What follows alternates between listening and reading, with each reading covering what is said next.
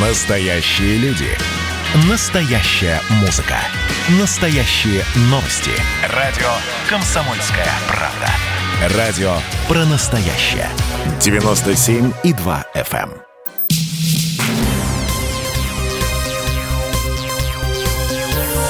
Темы дня.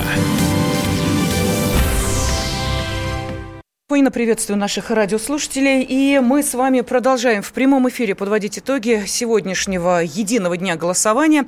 Вот сейчас он точно завершился во всех регионах по э, всем а, избирательным округам. Я просто смотрю сейчас а, на цифры, они обновляются в режиме а, онлайна. И в 21.00 по Москве закрылись избирательные участки в Калининградской области. Там проходили местные выборы. Ну и согласно законодательству, единый день голосования в нашей стране проходит во второе воскресенье сентября, ну а в год выборов Госдумы в третье воскресенье сентября.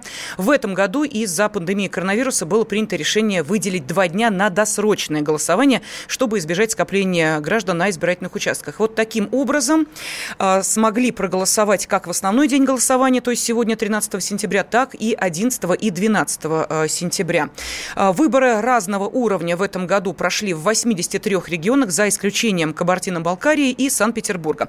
По итогам выборов будет замещено более 78 тысяч мандатов в четырех регионах Татарстан, Курская, Пензенская и Ярославская области проходили до выборы депутатов Госдумы в 11 регионах выборы депутатов законодательных собраний, в 18 прямые выборы высших должностных лиц и еще в двух Ненецком и Ханты-Мансийском автономных округах глав регионов э, выбрали депутаты ЗАГС собраний. По оценке главы ЦИКа э, Эллы Памфиловой, выборы прошли конкурентно, максимально открыто и прозрачно. МВД нашей страны, по данным замминистра Александра Горового, не зафиксировало нарушения общественного порядка, которые могли бы повлиять на ход выборов любого уровня по стране. И а, смотрим лидеров губернаторских выборов, там, где уже а, практически подсчитаны голоса или а, где более-менее понятно. А, по а, цифрам Камчатский край, самовыдвиженец Владимир а, Солодов набирает более 80%. Пермский край самовыдвиженец Дмитрий Махонин более 76%. Самовыдвиженец Игорь Кобзев в Иркутской области более 60% набирает. И Ростислав Гольштейн э, от «Единой России» в Еврейской автономной области более 82%. Это то, что касается губернаторских выборов. В других э, регионах пока цифры данных нет, поэтому будем э, смотреть и следить за обновлениями. Ну и, э, безусловно, Вместе с вами в прямом эфире мы э, сейчас не только следим за цифрами, но и, безусловно, подводим определенные оценки и комментарии тому, э, что произошло. Директор Центра региональной политики Российской Академии Народного Хозяйства и Госслужбы Владимир Климанов с нами на связи. Владимир Викторович, добрый вечер, здравствуйте. Здравствуйте. Да, ну и э, наверняка вы тоже, так же, как и мы, следите и за теми цифрами, которые обновляются, и за явкой, что не безинтересно, и за тем, э, как э, сейчас активно голосуют, э, за какие партии, если речь идет о них, или за э, каких кандидатов, если речь идет о э, губернаторах. Что можете сказать, вот ваша общая э, оценка прошедших выборов, э, то, что не было э, практически громких скандалов, э, то, что были какие-то единичные э, замечания, это все э, здорово, но не говорит ли это о каком-то определенном э, спокойствии э, населения, которые, может быть, не очень активно откликнулись на эти выборы или нет? Безусловно, в ваших, в ваших вот предположениях есть доля правды. Э, скандалов нет, поскольку и выборы, в общем, такие, скажем, не очень скандальные по своей сути. Я почти уверен, что во всех 18 регионах, где избирают глав субъектов федерации, победят те, кто уже сейчас находится Э, на исполнение, либо это временно исполняющие обязанности, как тот же там э, Солодов или э, Цибульский в Архангельской области, или уже являются действующими губернаторами, будь то Кондратьев в Краснодарском крае, Голубев в Ростовской области или Миниханов в Республике Татарстан. Я думаю, здесь не стоит ждать каких-то сюрпризов. Если говорить о выборах в низовые органы власти, то традиционно вот было замечено, что они вызывают меньший интерес обычного населения – ну, в силу просто, наверное, того, что у нас есть определенная централизованность принятия решений, и те же, допустим, органы местного самоуправления а, при всем желании и ну, благородстве, в том числе и направленности на выполнении чаяний интересов людей очень часто оказывается просто без ресурсной базы для осуществления задуманного. И поэтому у населения такой вот апатичный интерес э, к такого рода выборам существует. Но в целом э, я согласен и с такой позицией, что технология отработана. Мы перешли на то, что выборы стали проходить не в один день, а в три. Мы научились проводить выборы в условиях эпидемиологической ситуации – мы э, экспериментируем пока с проведением выборов в электронной форме. И здесь продолжается тот эксперимент, который был начат 1 июля на голосовании за Конституцию. И вот сейчас, мне кажется, здесь все более-менее кажется отработанным. И это вызывает, конечно, позитивную оценку действий Центра избиркома и вообще всех органов власти – что сбоев не наблюдается. Да, ну президент Ростелекома э, отметил, что система электронного голосования не подвергалась кибератакам. Э, и э, о чем, собственно, идет речь? На дополнительных выборах депутатов Госдумы в Ярославской и Курской областях вот сейчас использовалась технология дистанционного электронного голосования. Онлайн-голосование стартовало в 8 утра по московскому времени 11 сентября и продлилось до 20.00 московского времени 13 сентября. То есть люди имели возможность онлайн проголосовать, что, кстати, было в Москве, когда э, были э, определенные, да, у нас э, процедуры, связанные с поправками в Конституцию, и э, не все приходили для этого на э, участки, была возможность тоже онлайн-голосования, чем воспользовались. Вот онлайн-голосование сейчас в Ярославской и Курской областях показало очень-очень хорошие цифры, там больше 90%. То есть насколько сейчас можно говорить о том, что апробация прошла успешно, и на выборах депутатов Госдумы, допустим, вот в следующем году эта система будет использоваться использоваться уже в 85 регионах, а не э, в, допустим, двух или трех, как сейчас? Не думаю, что так быстро мы совершим переход к полномасштабному использованию электронного голосования. К тому же у значительной части населения все равно будет сохраняться определенный скепсис э, к такого рода голосованию. Э, но, тем не менее, это, в общем, магистральное направление, в том числе и электорального процесса – то есть э, рано или поздно мы, наверное, придем к тому, что можно это будет делать а, через электронные средства голосования. Угу. Вы сказали, что вот 1 июля был пилот в Москве, еще и в Нижегородской области. Да. То есть уже вот, ну, более-менее несколько регионов действительно отработали эту схему отработали разные принципы голосования, что тоже достаточно интересно. Ну, да. и, в общем, Но есть еще один выбираем. момент. Это то, что голосование проходило не один день. Мы обязательно об этом поговорим а, и э, чуть попозже, потому что корреспондент «Комсомольской правды» в Перми Ярослав Богдановский сейчас с нами на связи. Ярослав, здравствуйте. Да, добрый вечер, коллеги. Да, добрый вечер. А, выборы какого уровня проходили у вас сегодня? Э, сегодня в единый день голосования на территории Пермского края проходили, ну, во-первых, начнем э, поэтапно с э, первого звена, что называется, с муниципалитета 20 муниципальных компаний. У нас были до выборы по трем округам в законодательное собрание Пермского края. Ну и, конечно же, главное политическое событие этого года, этого сентября, это досрочные выборы губернатора Пермского края. Они проходили 11, 12 и 13, ну, сегодня основной день был голосование по выборам губернатора Пермского края. Три часа назад, три часа десять минут, если быть точно до конца, э, закрылись избирательные участки. 1798 избирательных участков сегодня работали по всему региону. Вот сейчас в Краевой избирательной комиссии обработано порядка 11% э, избирательных бюллетеней с большим отрывом. Э, ясно, что лидирует действующий э, пока временно исполняющий обязанности губернатора Пермского края Дмитрий Махонин, назначенный э, президентом в феврале этого года более 70%, порядка 75-76%. Но это предварительные данные, пока только около 11, повторюсь, процентов бюллетеней обработано. Лидирует действующий глава региона. На втором месте кандидат от КПРФ, на третьем месте кандидат от ЛДПР и замыкает список кандидатов от партии «Справедливая Россия». Но прошу прощения, патриота России. Но э, что хочется подчеркнуть особо, это э, легитимность и прозрачность. Вот сейчас об этом очень много говорят эксперты наши в Пермском крае, о прозрачности этой выборной кампании. Более пяти тысяч экспертов, наблюдателей от Общественной палаты региона присутствовали сегодня на избирательных участках. Как говорят в Общественной палате, наблюдатели обучали по так называемому золотому стандарту выборного процесса. То есть каждый наблюдатель знал все тонкости, все нюансы действующего законодательства Российской Федерации о выборах. И вот, как говорят и в Краевой избирательной комиссии, и в Общественной палате Пермского края, серьезных нарушений, то есть нарушений, которые могли бы повлиять на легитимность подсчета и э, публикования данных э, результатов о, выборах, их э, таких нарушений э, нет. Ярослав, а что входит в этот золотой стандарт?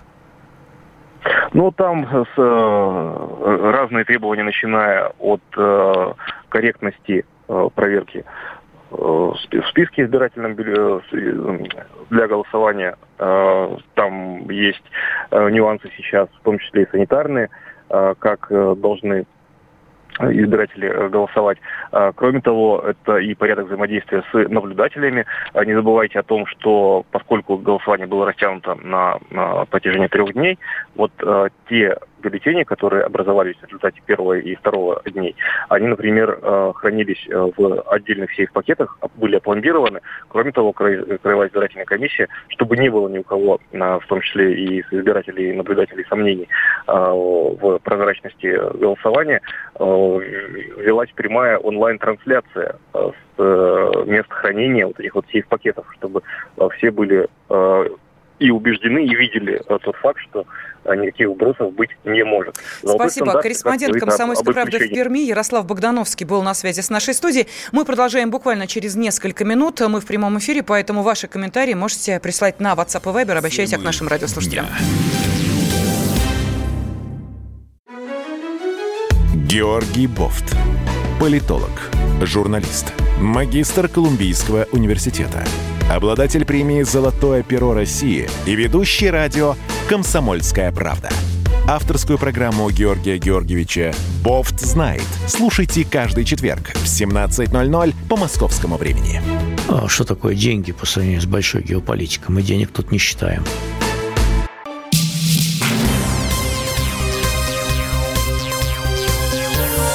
Темы дня.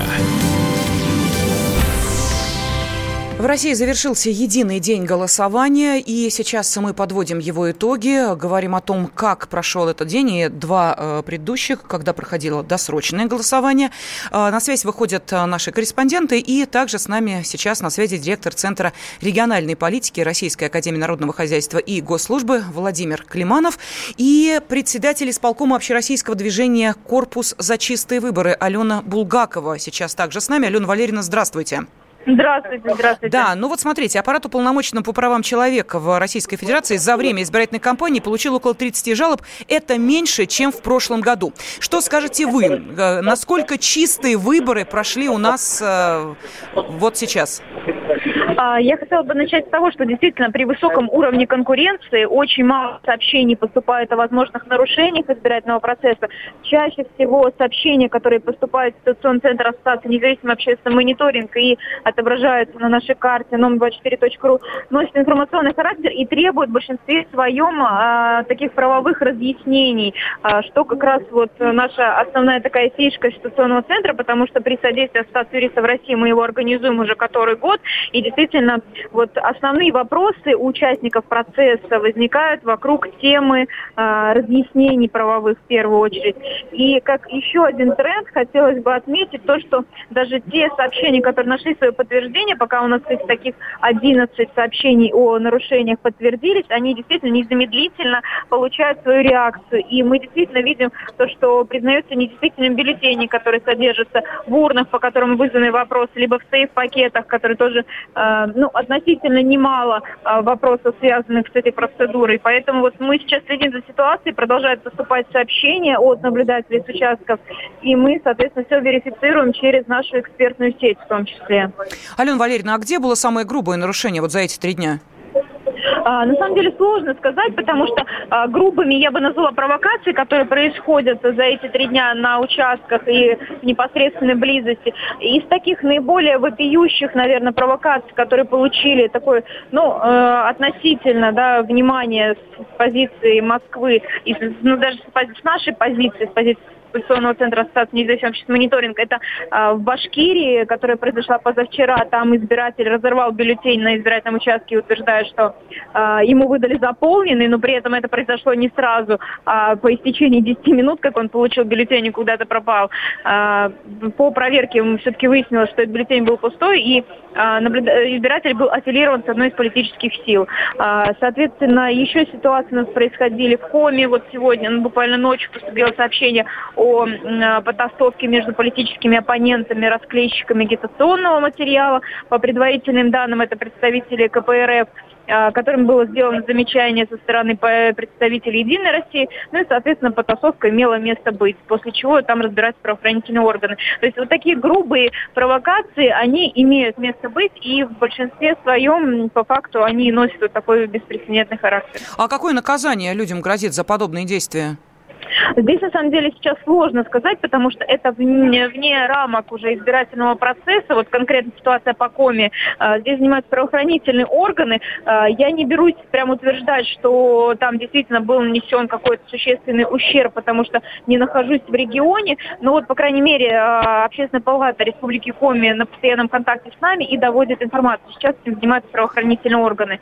По таким фактам проводится проверка, и, безусловно, уже в рамках действующего законодательства несет ответственность, привлекается к ответственности. Алена Валерьевна, была информация сегодня с утра, что э, где-то сгорели э, бюллетени, по-моему, 400 э, бюллетеней предварительного голосования? К нам такая информация в ситуационный центр не поступала. Угу. Спасибо. На связи с нами была председатель исполкома общероссийского движения «Корпус за чистые выборы» Алена Булгакова. Ну и по а, нарушениям, вот а, я смотрю, более 70 сообщений о нарушениях на выборах получил колл-центр ЛДПР. В целом количество звонков ниже по сравнению с а, прошлым единым днем голосования. И КПРФ отказывается признать результаты голосования на выборах в тех регионах, где кандидаты от партии не были допущены к выборам выборам, заявил лидер партии Геннадий а, Зюганов. А, Владимир Викторович, обращаюсь к директору Центра региональной политики Российской Академии Народного Хозяйства и Госслужбы Владимиру Климанову. Владимир Викторович, вот а, вы знаете, сейчас, когда мы говорим о трех днях голосования, двух предварительных,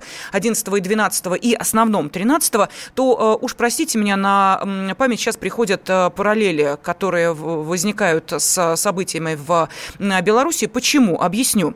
Потому что когда президент президент э, Лукашенко э, выиграл эти выборы с ну, достаточно солидным э, процентным перевесом, и его спросили, а как же это могло произойти, он сказал, что основные проценты были получены вот в те самые дни предварительного голосования. Теперь возвращаемся на наши родные просторы. Мы понимаем, что сейчас эта система проходит апробацию.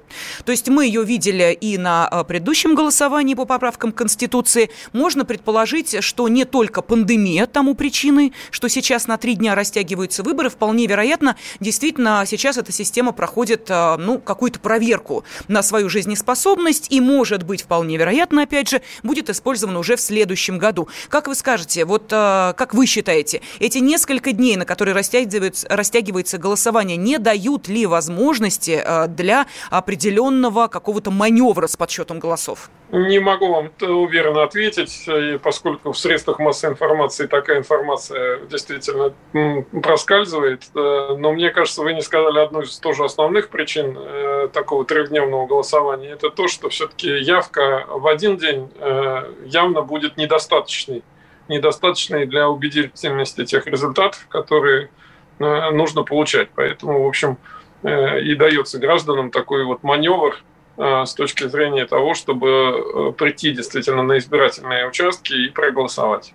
Но, э, простите, до 2020-го как-то все-таки худо ли бедно, но голосовали э, в течение одного дня, и вроде как э, ничего, и голосование проходило, и президента выбрали. А тут получается, что что-то изменилось в сознании людей? Почему нам требуется теперь для того, чтобы прийти на избирательный участок не один, а три дня? Ну, наверное, действительно интерес к выборам в некоторой степени пропадает. Я еще раз повторюсь, что ну, фактически очень часто выборы становятся становится э, не, собственно, выбором, как вот в русском языке это слово означает, а, ну, например, э, скажем так, легитимизация тех э, решений, которые уже приняты.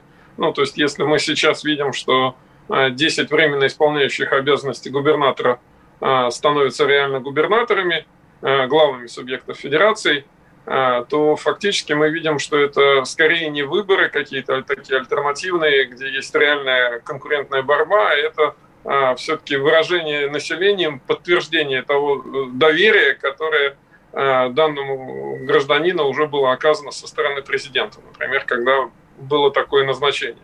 При этом случаи здесь везде разные. Мы знаем, что там Развожаев в Севастополе уже больше года временно исполняющий обязанности, а э, три главы, э, временно исполняющих главы там, северных наших регионов, Архангельской области, Ненецкого округа и Республики Коми были назначены, ну, если не ошибаюсь, в апреле, в такой тяжелый пик пандемии как раз текущего года. То есть мы видим, что ситуация разная, нужно действительно успеть получить вот такое доверие. Хорошо, Владимир Викторович, давайте, я прошу прощения, мы сейчас уходим на небольшой перерыв и через несколько минут продолжаем. Темы дня.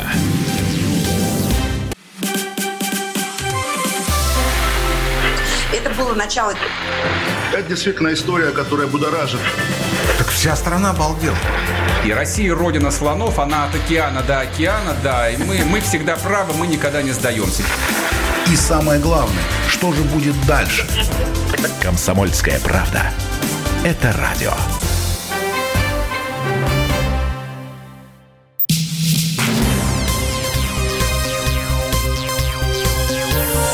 Темы дня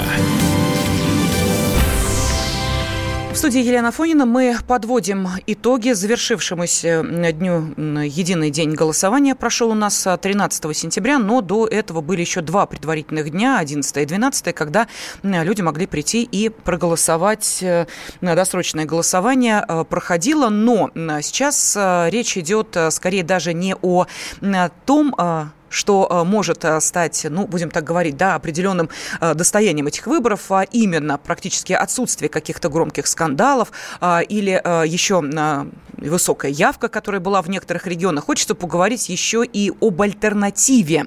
Вот это достаточно важно, и об этом сейчас пойдет речь. Но я только представлю нашего эксперта, директора Центра региональной политики Российской Академии Народного Хозяйства и Госслужбы Владимира Климанова, который в течение этого часа вместе с нами комментирует эти события. Ну и помимо четырех новых партий, которые которые появились в этом году. Это партия прямой демократии, новые люди за правду и зеленая альтернатива. Давайте не забывать о том, что есть э, еще одна несистемная оппозиция в лице, ну, например, э, сторонников Алексея Навального, э, которая достаточно громко о себе заявляет в некоторых городах. Не случайно именно в Новосибирске и Томске побывал Алексей Навальный. Ну, мы помним, как печально этот вояж завершился, но насколько эффективным он был. Вот сейчас сейчас на связь с нами выйдут э, наши журналисты из Томска и Новосибирска. И э, давайте узнаем, удалось ли сторонникам Алексея Навального э, занять определенные кресла на этих выборах, каковы итоги. Сначала давайте перенесемся в Томск. И с нами на связи корреспондент радиостанции «Комсомольская правда»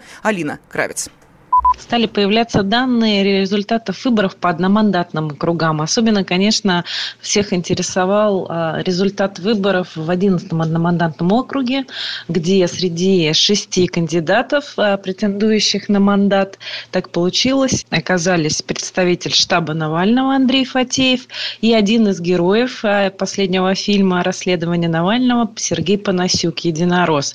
Так вот, представитель штаба Навального Фатеев набрал 46% голосов, а, соответственно, Сергей Панасюк набрал всего 17% голосов. То есть в Думу он не попадает.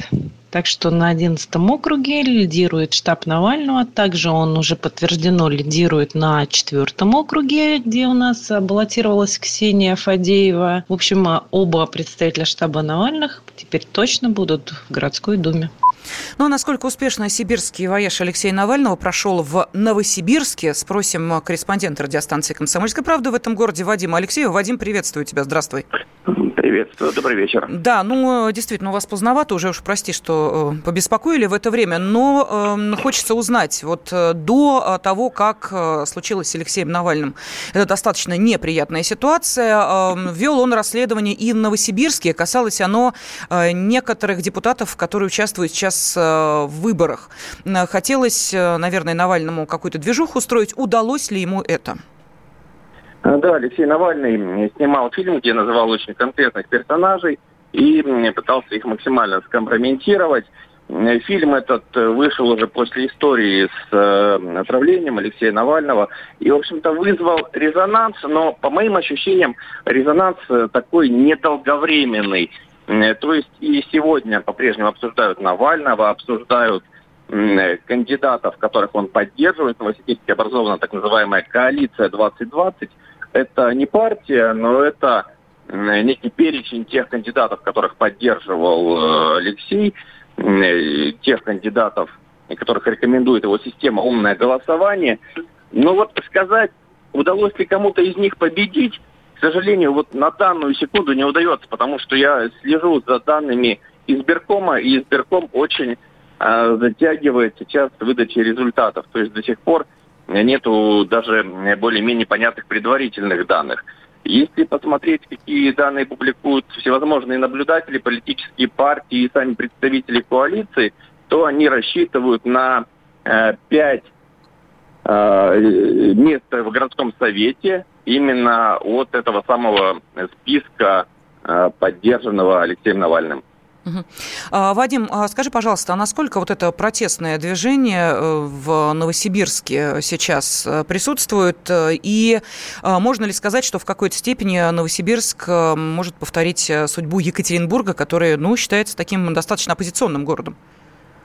В Новосибирске периодически проходят всевозможные митинги и акции протеста, которые, на мой взгляд, уступают все-таки екатеринбургским. И что интересно, несмотря на наличие таких акций, а, вот э, получить э, какие-то мандаты, ну, удается крайне сложно оппозиционным организациям. В качестве все-таки некого исключения могу сказать, что в 2014 году у нас э, победил на выборах мэра города коммунист, и это уже было некой такой большой пози... победой оппозиции. Но на этом, собственно, и закончилось. И теперь у нас э, оппозиция считает, что присутствует в Новосибирске и Новосибирской области две партии власти. Единая Россия и коммунисты. И кому-то другому э, занять лидерство, кроме них, не удается. А, и э, финальный вопрос. Выборы какого уровня проходят в Новосибирске? Прежде всего, это городской совет и законодательное собрание, ну и плюс районы области. Там угу. выбирают муниципальных депутатов. Ну что по явке? А, явка составила менее 30%. Угу. Понятно. Спасибо. Корреспондент радиостанции «Комсомольская правда» в Новосибирске Вадим Алексеев был с нами на связи. Ну, а теперь давайте э, я процитирую главу э, ЦИКа Эллу Памфилову, которая сказала, что большинство скандалов приходится на муниципальные выборы. Но, сказала она, там не следует искать следы иностранной разведки. Чем масштабнее избирательная кампания, тем больше интересантов извне, чтобы дискредитировать процесс. А самые ожесточенные битвы бывают большинство скандалов, где на муниципальных выборах. Там точно не надо ссылаться на разные рода иностранных э, вмешательства. Ну вот, собственно, я процитировала главу э, ЦИКа, а теперь давайте мы эту тему э, и обсудим с директором Центра региональной политики Российской Академии народного хозяйства и госслужбы Владимиром Климановым. Владимир Викторович, ну вот видите, все-таки сибирский воеж Алексея Навального какие-то результаты дал. А, значит ли это, что, а, в принципе, а, эти города уже были готовы к тому, чтобы в какой-то степени откликнуться на подобные действия или подобные протестные настроения есть практически в любом городе нашей страны, куда бы Алексей Навальный не заехал? Я могу сделать предположение, что, наверное, протестное э, настроение есть в крупных городах, Э, где можно как раз э, в результате наличия разных э, избирательных округов добиться вот результата по отдельным из них. Вряд ли такое протестное голосование можно организовать в сельской местности или на территории не крупных городов. Но это моя гипотеза, которую я не могу сказать, насколько она будет верна, поскольку все-таки Здесь скорее такой политологический должен быть анализ, а не экономический, скажем. Хорошо, в таком случае э, давайте мы сейчас э, подумаем, могут ли э, сыграть определенную роль, допустим, те же сторонники Навального, победившие на муниципальных выборах, то есть насколько это серьезный уровень для того, чтобы формировать какую-то определенную повестку всего города или даже отдельно взятого района? А, в любом случае, я тоже приветствую многопартийность, представленную в представительных органах власти на муниципальном уровне. Там должны быть разные точки зрения на одни и те же процессы, и это все правильно. Э, но э, повторюсь, что муниципальный уровень – это все-таки такой уровень с э, небольшим объемом возможных принятий решений. То есть просто потенциал работы на муниципальном уровне не такой большой даже в крупных городах э, здесь э, не всегда э, возможно развернуться, если так сказать. Поэтому достаточно важными представляются, например, сейчас выборы в законодательное собрание субъектов федерации, поскольку в случае прохождения в той или иной партии ей не нужно будет собирать подписи на выборы в Государственную Думу, но это не касается муниципального уровня. И поэтому все выборы, которые идут на муниципальных в муниципальных образованиях, они ну, носят такой локальный характер и решают локальные задачи. Угу. Ну а почему на этом уровне э, выбирают, например, э, представители оппозиционных партий? Я почему об этом э, спрашиваю? Потому что у нас есть и московский опыт такой, да, когда Максим Кац, который сейчас достаточно активно пытается в политике определенную роль играть, он в свое время был депутатом муниципального собрания Московского района Щукина. Правда, шел от партии «Яблоко», но тем не менее. Да, но не прошел в городскую думу, Да, говоря. да, да. Ну так вот, запомнился он тем, что оскандалился после того, как поддержал платные парковки в э, своем э, районе Щукина, э, был практически подвергнут астракизму, и, в общем, как-то ему пришлось из этой ситуации выпутываться. То есть мы понимаем, да, на протесте можно пройти, а вот можно ли что-то реально делать в этой ситуации, когда есть определенное давление со всех сторон, и есть ли возможность и поле для, я не знаю, там, какого-то политического маневра в этой ситуации? Слушайте, ну если мы говорим про Максима Каца, вот э, буквально неделю назад я купил э, блестящую книжку Ильи Варламова и Каца э, «100 советов мэру». Э, она действительно очень интересная. Это вот те самые рецепты, что можно делать на муниципальном уровне. Другой вопрос, что эти рецепты касаются только, как правило, вопросов э, застройки, общественного транспорта, организации дорожного движения, немножко дизайна и общественных пространств. А когда на муниципальном уровне органы местного самоуправления начинают свою деятельность, то выясняется, ну, прежде всего, это дошкольное и среднее общее образование, это культура в широком смысле этого слова, которую нужно организовывать, это ЖКХ, который является больной темой для всех муниципальных образований. Но никак не высокая политика. Я понимаю, к чему вы вели. Мы продолжим буквально через несколько минут. С нами на связи Владимир Климанов и продолжаем обсуждать прошедшие Темы выборы. дня.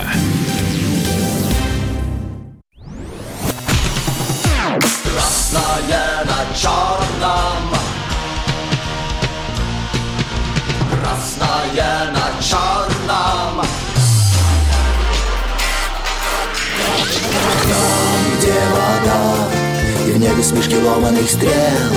Я руки протягивал вверх, я брал молнии в гость Снова в летят дороги День просвет менять Камушья, а мне досталась Трасса Е-95 Опять игра, опять кино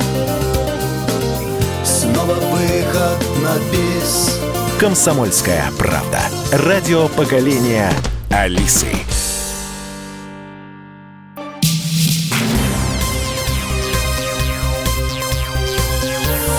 Темы дня. Завершился единый день голосования, но если так говорить, э, не просто красиво единый день, а единые три дня голосования, поскольку два дня были, э, было досрочное голосование, и вот сейчас мы подводим основные итоги этого дня. Директор Центра региональной политики Российской Академии Народного Хозяйства и Госслужбы Владимир Климанов и наши корреспонденты, которые выходят с нами на связь из разных регионов. Сейчас переносимся в Севастополь, и корреспондент радиостанции «Комсомольская правда» в Севастополе Александр Курбаткин с нами. Александр, еще раз здравствуйте. Здравствуйте. Да, здравствуйте. А, ну что, завершились эти э, три волнительных дня голосования. Все прошло более-менее спокойно. И вот говорили, что в Севастополе даже была возможность э, взять на избирательном участке магнитики, которые были подготовлены к этому единому дню голосования. В общем, э, действительно праздник, да и только.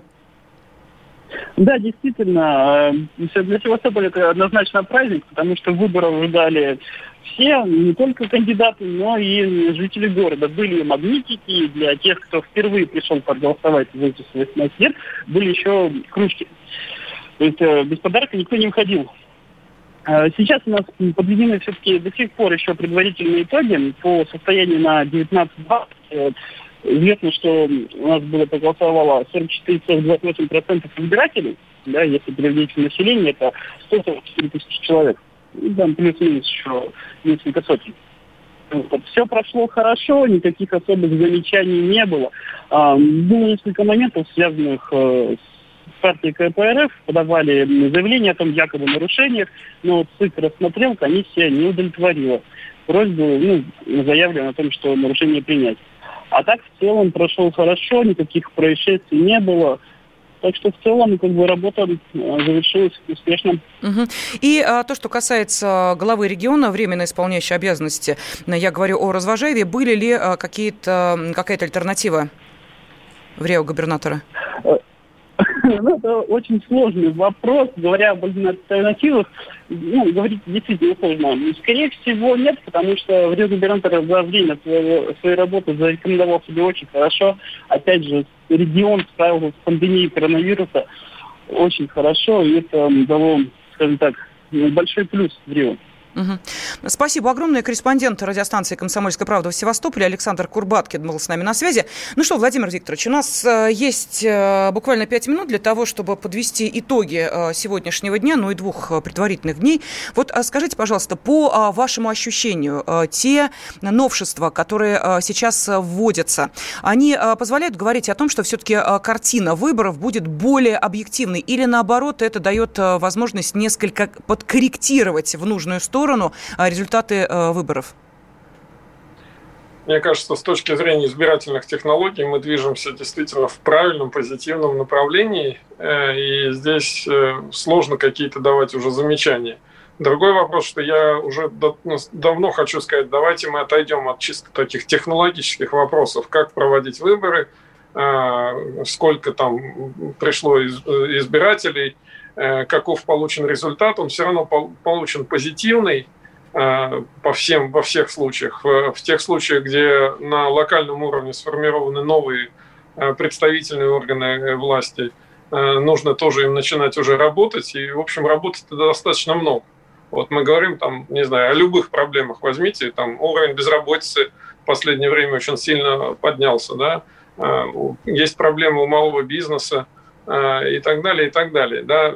Есть ситуация сложная с бюджетами. В этом году фактически региональные бюджеты во многом э, вытягиваются за счет федеральной поддержки, а не за счет падающих там налогов на прибыль, на НДФЛ и так далее.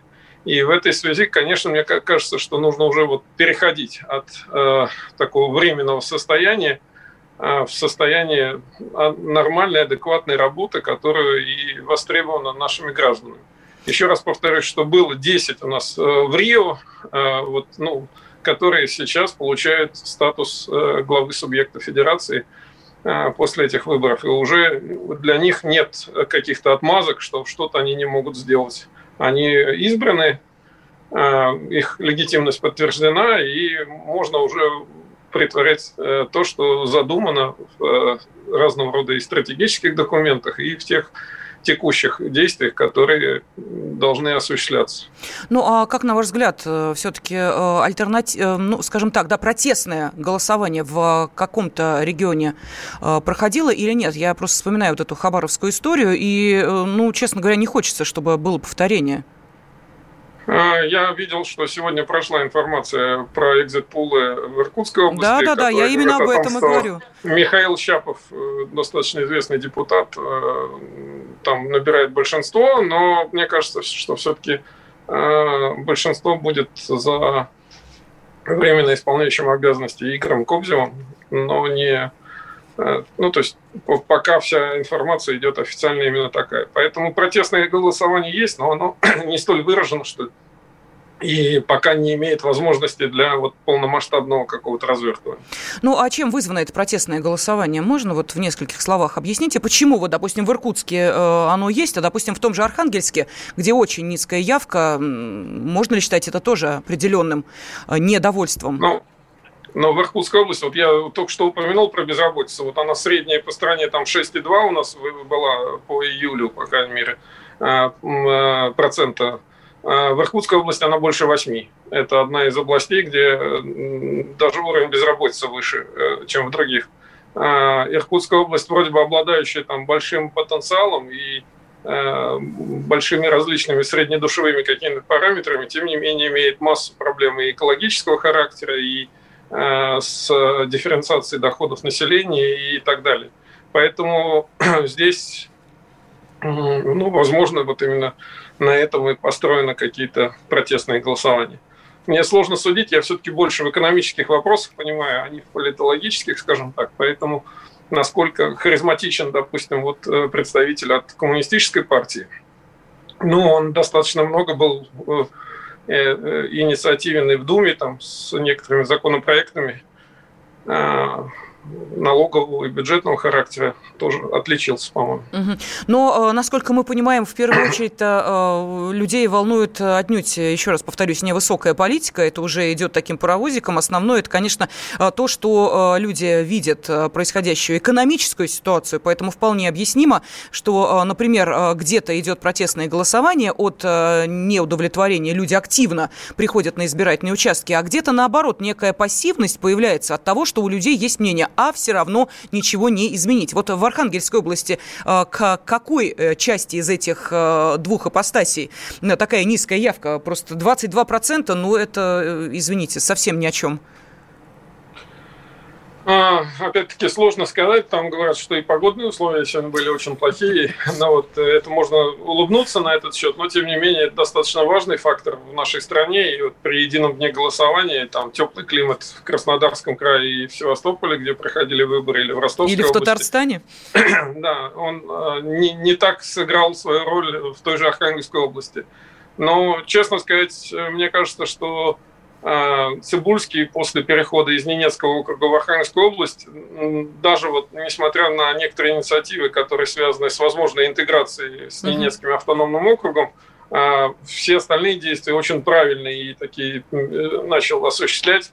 Ну, достаточно вспомнить, что э, он принял решение о закрытии полигона в Шиесе, Э, Понятно, Владимир Ильич, то есть это не пассивность, а скорее э, определенная успокоенность. Э, спасибо огромное за ваше мнение. Спасибо. Директор Центра региональной политики Российской Академии Родного Хозяйства и Госслужбы Владимир Климанов был с вами. Спасибо. Взрослые люди. Тут-то Ларсон и Валентин Алфимов обсуждают, советуют и хулиганят – в прямом эфире. Насколько вообще люди находятся в психическом равновесии? Потому что все события, которые в истории, в мире вокруг нас происходят, они ему ни, никак не способствуют. Тут скоро должна выйти книга про Великую кошачью революцию. Там коты захватили мир. Непонятно, почему э, воспротивилось этому общество и, и эксперты, и специалисты. Срочные новости к нам приходят. Пингвины из британского зоопарка заскучали без посетителей, поэтому им подарили машину для мыльных пузырей. Мы очень надеемся, что в самое ближайшее время все так и будет более-менее спокойно. Мы будем чаще говорить о праздниках. Шоу «Взрослые люди» на радио «Комсомольская правда». Слушайте с понедельника по пятницу в 8 часов утра по московскому времени. Начинаем день с хороших новостей.